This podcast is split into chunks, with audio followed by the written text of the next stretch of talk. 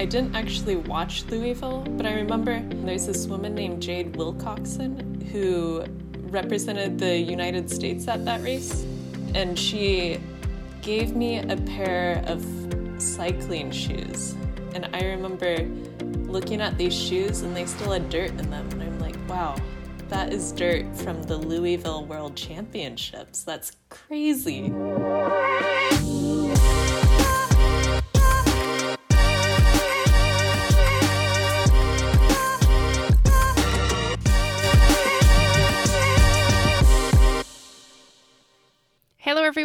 Maghalie Rochette here for the Fever Talk podcast, and today another episode of the 20 minutes with your favorite cyclocross racer. Actually, more 30 minutes because I've noticed that there's more to say than just 20 minutes, but I still want to keep them short. Anyway, our guest today is Clara Honsinger, your United States national champion, probably the crowd favorite at the Fayetteville World Championships.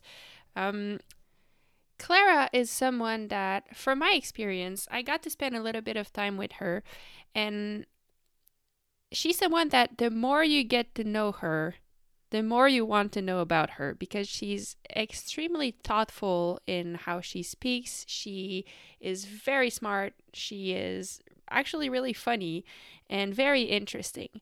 So, hopefully, this conversation gives you a glimpse into who Clara Honsinger is as a person. We see her on the course all the time. Um, I'm lucky enough to see her from very up close in the races, sometimes too close to my likings.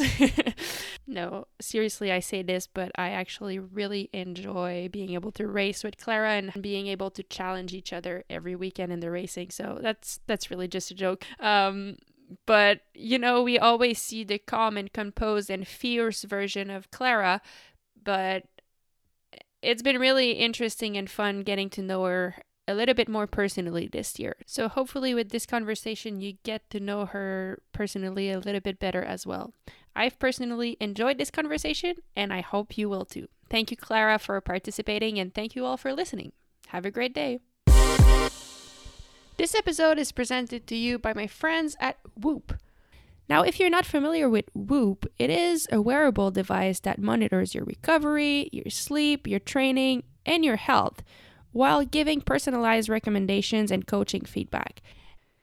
There are 10 days to go before the World Championships in Fayetteville. That's 10 days before the biggest race of the season for me. So, how am I using Whoop until then? Actually, we've been putting on a lot of training and a lot of strain these past few days to try and edge out the last squeeze out the last little bit of fitness that we can before worlds. But now it's all about resting and all about sharpening the knife. So, how am I using the Whoop? I'm actually using the sleep coach a lot right now to make sure that my recovery is optimal. Um, the sleep coach on the Whoop app tells me, depending on the time I want to wake up, it tells me which at what time I should go to bed. I also make sure I do naps every day just to make sure that my recovery is top notch until the World Championships to make sure that I can really have all the energy I need to leave it out on the course. If you'd like to try the Whoop for yourself, you can go to whoop.com. That's W H O O P.com, and you can use the code MAGHALIE, M A G H A L I E, to get yourself 15% off. If you're buying from an international store, which means not from the United States, in that case, you can go to join.whoop.com slash cxfever and that will also get you your 15% off. Thank you to Whoop and thank you guys for listening. All right, Clara, thank you so much for being here tonight. Um, where are you talking to me from? Uh, I'm at my house in Portland, Oregon, so back in the United States. Cool. How does it feel to be home after uh, a long trip to Europe? Um, well, weather-wise, it's about the same. It's pretty much Belgian weather here. It's a little bit cold and rainy, but it feels really great to be home. It's sleeping in my own bed. I have my my boyfriend here, and uh, we're we're taking uh, precaution not seeing that many friends, but still being able to, to go out and kind of walk around the city is really nice. Yeah, uh, that's super cool. Um, all right, now I'll get the goal of this little interview is to get to know you a little better. So it will be like in three parts, three short parts. But the first one really about you. Then, I mean, I think I have to ask a couple questions about cycling, and then it will be just very random but fun questions to get to know you a little better. So, I guess how would you how would you describe yourself? Yeah, that's that's a good question. I'm sure everyone is always like, how do I describe myself? Mm-hmm. Um I guess how I've heard others describe me is that I'm both reserved uh, on kind of the surface and quiet and focused, but also at times pretty goofy and amicable. It, it's like kind of you have to push through it and get me in the right environment, and then I, I feel like I really kind of break free. I can be a bit shy. I can be pretty shy at times if I'm nervous, but when I'm really comfortable and doing something that's really exciting and that I love, I, I just feel I'm I feel a little bit more bubbly. I love that. That's a, it's very well detailed, but I think uh, I think it's true. I I was lucky enough to experience the the bubbly side of you, and uh, it's uh, it's I felt lucky that I got to uh, to see that side of you, especially when writing.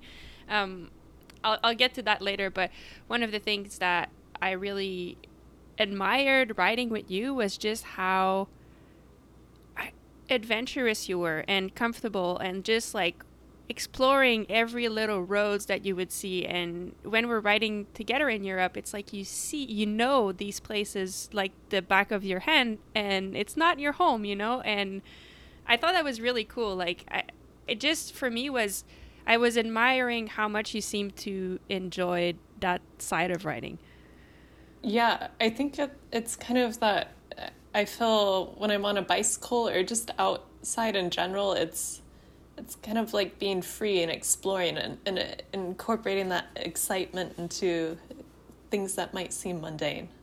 Mm-hmm. And is that like that kind of love of exploring and being outside? Is that what got you um, to racing initially?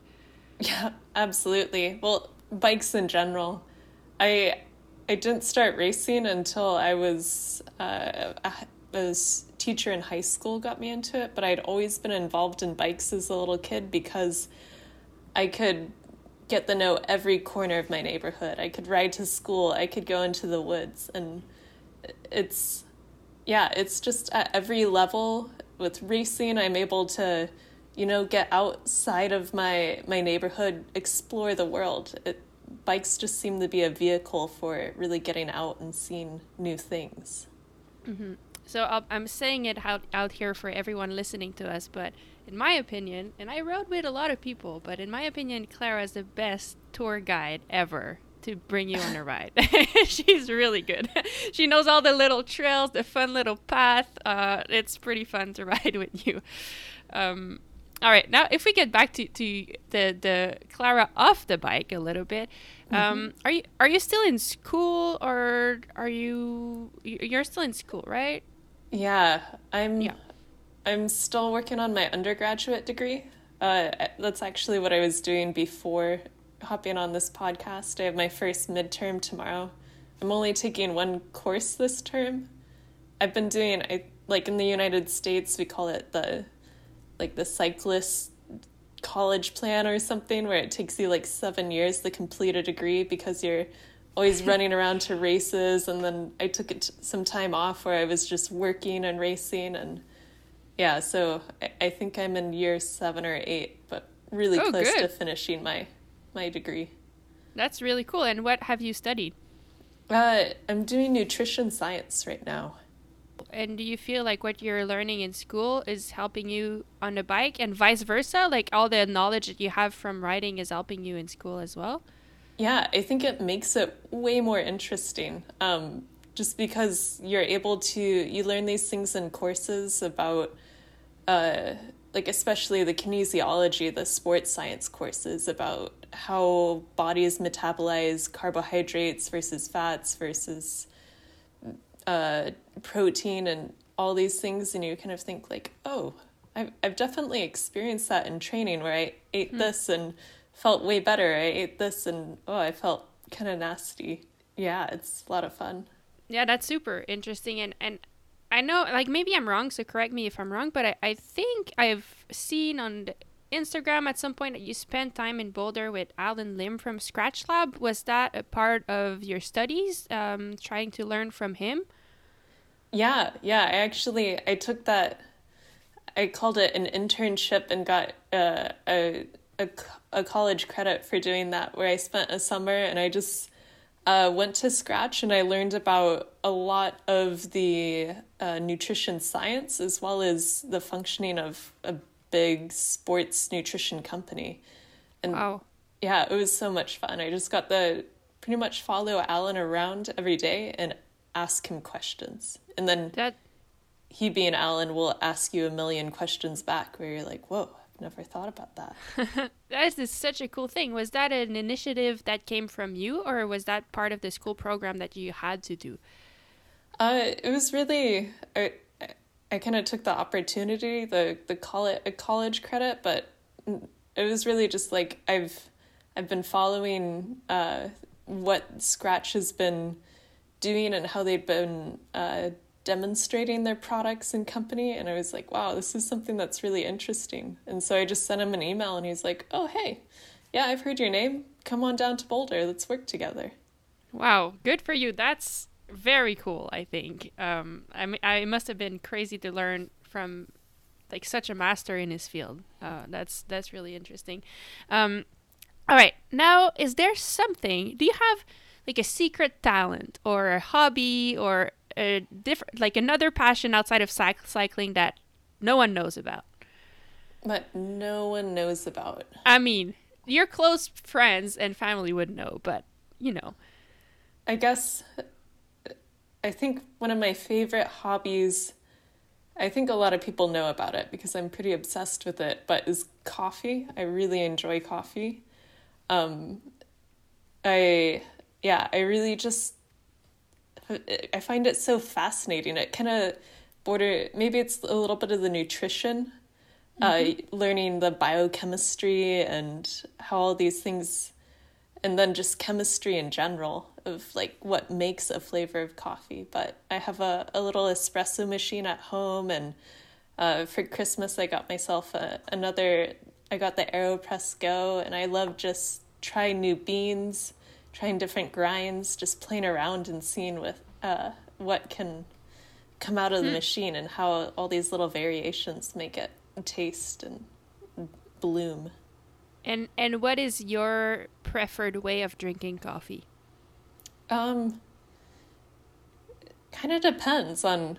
Sometimes it's uh, where I'm getting the coffee, uh, and especially the time of day. Uh, so in the morning, I really enjoy a cappuccino, just because it, it's nice and warm and uh, it really helps, like just start the day off. It's really comforting. And then in the afternoon, I like to have either like a drip or a pour over or just uh, an americano, so an espresso with milk or with water. Cool. All right. See, I didn't know that about you, so that's I'm I'm learning. That's awesome. um, all right. Now a couple of questions about cycling. Um, back at the beginning of the season, when we did the World Cups in the USA, um, we were both part of a Steps to the Top video with SRAM, and a part of my interview, they asked me a question. They said, if you could ask Clara any question, what would it be? And now I have the opportunity to ask it to you. So I'm like, I should probably ask it. um, so, I mean, probably the, one of the things I admire most about you is how calm and composed you seem to be in races. Um, I, it's just mind blowing to me how like yeah how calm and composed you look. And i guess my question is first are you actually calm and composed inside or are you like boiling inside? Is it like it and and that's the first question. And also like I guess you you seem to be calm and composed in life in general, and I'm I'm wondering where that comes from. Um, yeah.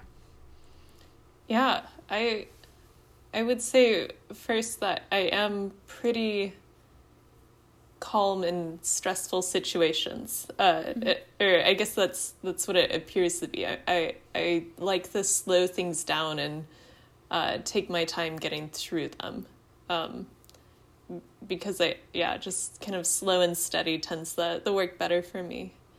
And I honestly I've been thinking about that a lot as well, like where it came from.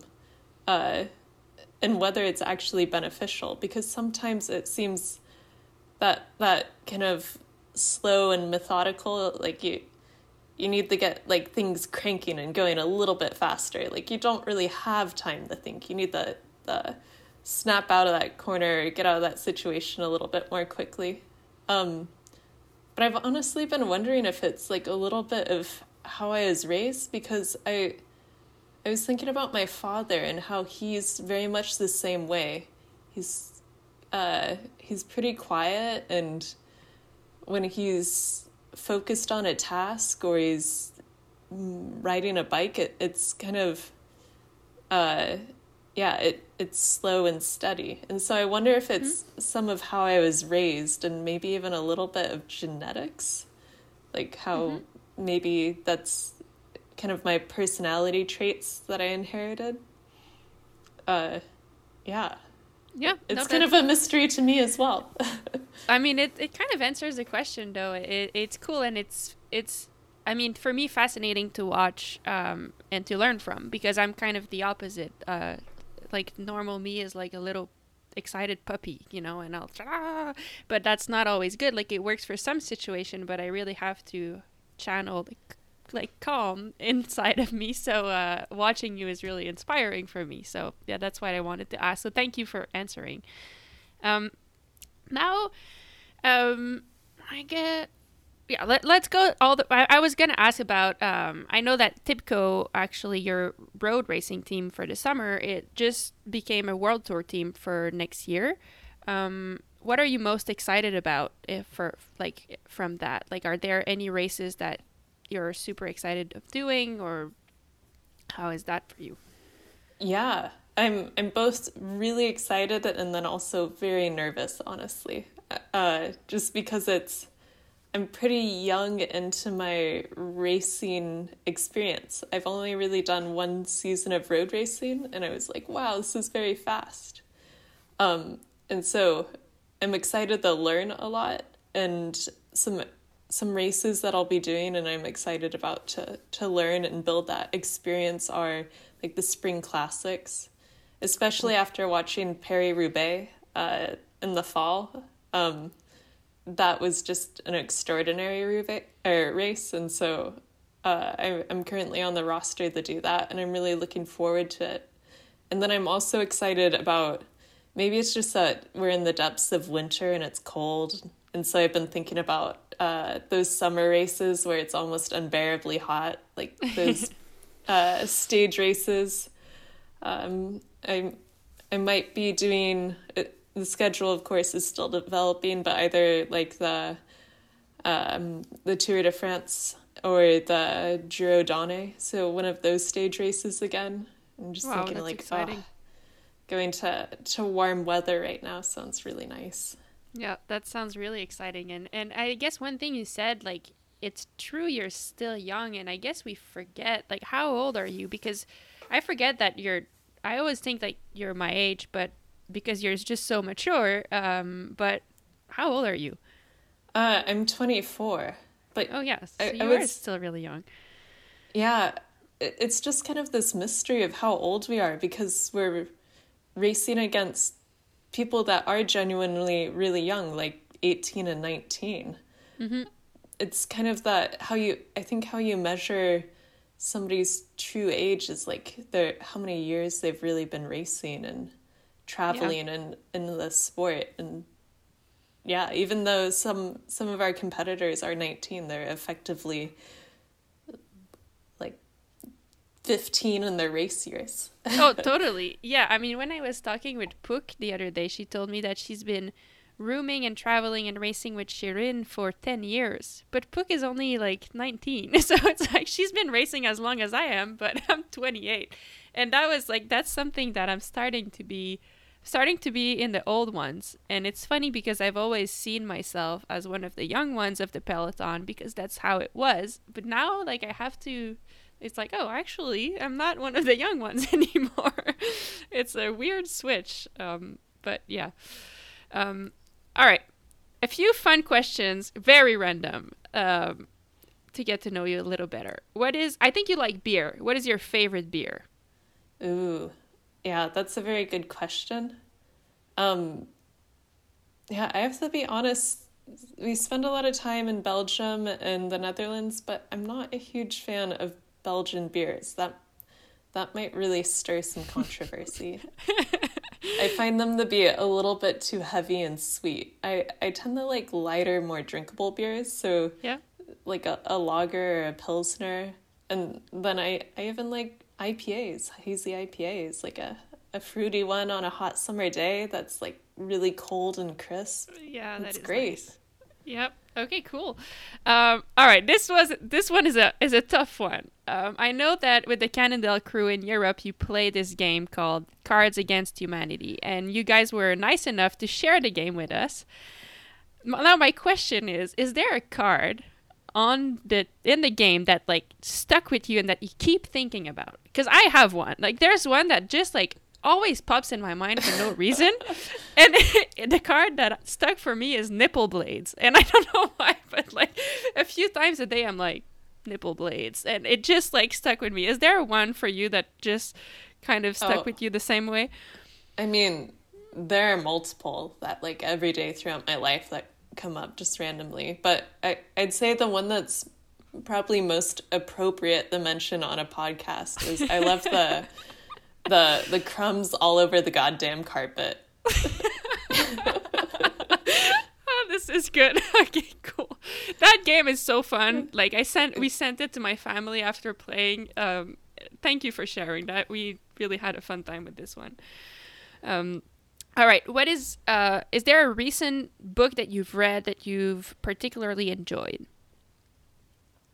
Yeah, I I read quite a bit when I'm on the road. And the last like three books I've read have been kind of like space filler not not actually space, but just like fill the time. Uh, I've been reading a lot of Italian mystery novels, and then I oh, wrote cool. read one. I read a really silly one, but I guess like the last book I read that really like kind of stuck with me. It's I read it back in October, and I uh, so it's been a little while, but it was called The Good Lord Bird. Um, and it was about kind of the the leading up to the Civil War in the United States. Hmm. Um, and it just it was from the perspective of a, a young black slave that was kidnapped by a white guy and was just such an interesting perspective of them being like pulled along and not really a lot of people telling the, this uh, young person how they should feel and what they should be mm. like passionate and excited about. It, it was just mm. such an interesting perspective of a uh, of a storyline that I've never read before. Mm-hmm. Yeah, that sounds good. I remember you talking to me about that one. And do you um, read all kinds of book, like sometimes novels, sometimes like all different kind of books? Yeah, I really prefer uh, fiction. Okay. Or like historical fiction. That's really fascinating to me. Mm-hmm. Cool. You can like recount a story from someone's perspective. Yep. Yeah, and usually it's you remember it more that way. I feel like personally um, than just reading facts. Uh, cool. Um, which celebrity would you like to have dinner with, and why? If you Ooh. could, like, choose anyone, dead or alive.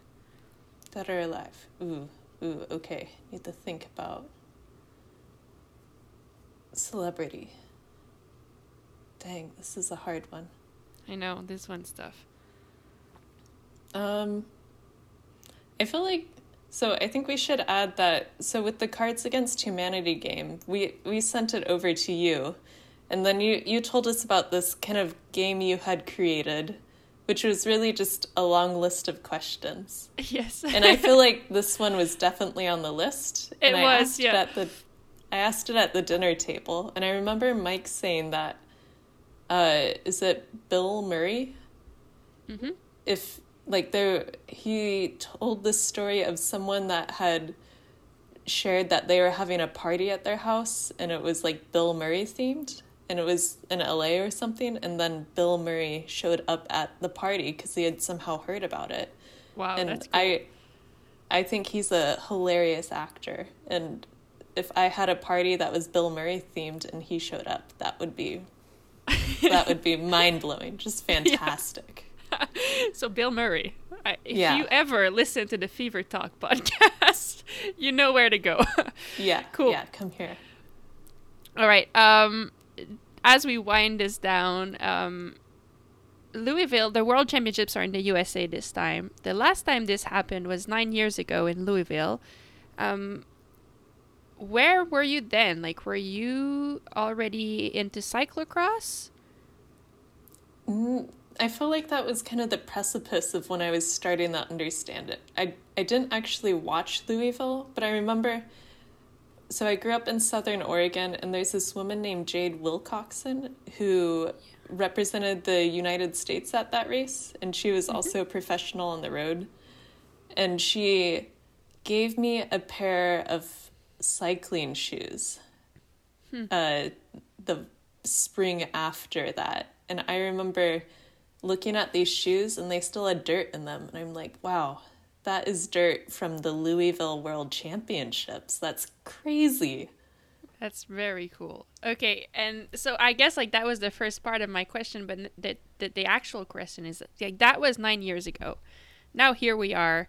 You're a contender for the world championships. I'd like to win it even this time. Where where do you see Clara in nine years? Yeah, that, I don't know. I was thinking about that. Like, when. When are they next going to have a world championships in the United States? And will I mm-hmm. still be racing for that? I really hope I am. And honestly, I'm really hoping we're going to Canada. Like British Columbia That would be World very cool. Championships. I I mm-hmm. could see myself there. Yeah, I a agree. really fun race. I'm I'm 100% with you. Uh, that would be very cool. I I won't retire until I mean if that is in the card, I won't retire until it until it actually happens, I think. Yeah, hey UCI, we have an idea. Yes, yes, very much. Cool. Um all right. How should people cheer you on this uh, during the race? Something that will really resonate with you when you're on course and everyone's racing, but you'll know like this is for me. Yeah, that's always a difficult one. At nationals this year, um, so my parents were there, and often people ask like, do you, do you actually like notice signs or hear things, hear cheers on the side of the course? And I'm like, yeah, I I do. They kind of just like blow through my mind sometimes. But someone called out, Clara, call your mother. uh, and I was just so confused that it really stuck with me. I was like, Yeah. uh, was I supposed to? Who is this? what, what does it mean? Yeah, that is a funny one. So- so If you if you say that, it, it will definitely stick with me. I don't know if it will get me going any faster, but if, if you say that, I'll be like, what does it mean? Perfect. Cool. And then what should people bring you? Like if you have I'm sure you'll have many fans coming. If they want to bring you a little gift, what should it be? Like I, you mentioned coffee, you mentioned some beers that you like, but is there something else or like what what would make you happy? So, I know you're not expecting anything, but if someone really wants to give you a gift. Yeah, I, I was talking to someone earlier and they were asking me about like what I really wanted for this world championships. And honestly, it's the be I want everyone to be a really gracious host to our European competitors are coming that are coming over. Um and I think since we're going to the south, I want everyone to bring their their greatest southern hospitality hospitality uh, and just really make it such a warming and great experience for the Europeans that they want to come back to North America to continue racing. I love that. It's very, very well said. Um, Okay, the last question I've been asking everyone on this podcast is so it's called fever talk. The fever for me is how I describe my passion. So it's something that really it gives you like, uh, you know, you feel it in your belly and it can be anything. Like I, I get it from sometimes like go getting through a sand pit which I don't often succeed at, but if I do, I'm like, yes, that was great. Or sometimes I get it from, yeah, just a long ride that I come back exhausted and it feels really good. Um, so I'm asking you, what gives you fever? Yeah. Um, of all the things that give me fever, there's a lot of things. What kind of stands out to me is I remember when we were at the uh, Tom Dumoulin bike park and we were doing those hot laps together. Uh, this was back after the Namur World Cup. And I remember there was this one little section where it was kind of off camber and you could go high or you could go low. And just how each time we were we were riding it a little bit differently. And one lap I took the low line, and uh, and I think I was a little bit faster that time, and then I was following your wheel through it, and you you went for the low line, and I was like, oh, I'm gonna go high, and, and then just, you were faster. Yeah, just like that that kind of game. I mean, it's just an example of how it's like such a game of like, oh, I'm gonna I'm gonna play this card this time and see what happens, and then next time I'm gonna reverse it and see what happens. It's it's it's like the game. Mm-hmm. You're yeah. just like throwing a throwing a different tactic each time and seeing what sticks and what what works well. Yeah, absolutely. I, I, I actually love that you say that because recently I've been watching a lot of the cyclocross races and I've been kind of watching it with an eye that like you watch people and you're thinking they're making so many quick decisions right now. Like they are watching someone and deciding, okay, next lap I'm going to do this. Should I get on my bike now? Get off my bike? Like, how do I approach this section next lap? It's so cool. Like, it's so, it looks so simple when you watch it on, like, when you watch people do it, but actually, so much is going on. And as you said, this is kind of the game because I remember that time, like, I took low the second time because you had gone faster the first time, but then you went high carrying more speed and you actually went faster again. I was like, shoot, she got me again. But it's like so good. it's, it's, such a cool thing. Yeah. I like to think of it as kind of like the unraveling of a course.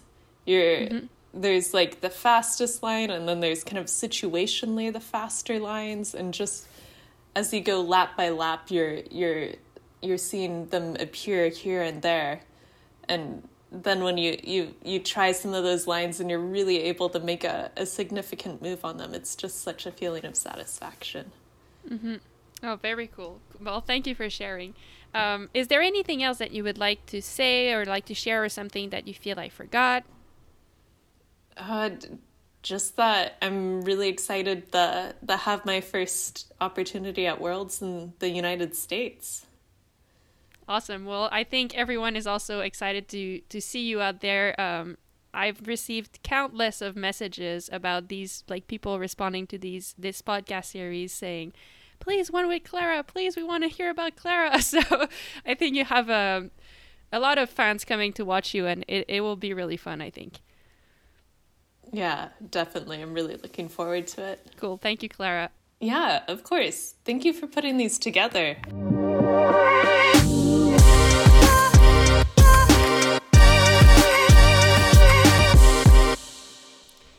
And that's it for today. Thank you, Clara Honsinger, for being part of this. Thank you, everyone, for listening and for sharing these episodes. It's been really fun to make, and we really look forward to seeing you all on the course in Fayetteville for the World Championships. And again, this podcast is presented to you by my friends at Whoop. If you want to get your own Whoop, you can use the code MAGHALIE to get 15% off, or you can click the link in the podcast notes. That's join.whoop.com slash cxfever to get yourself 15% off. Thanks again, and uh, talk to you next time.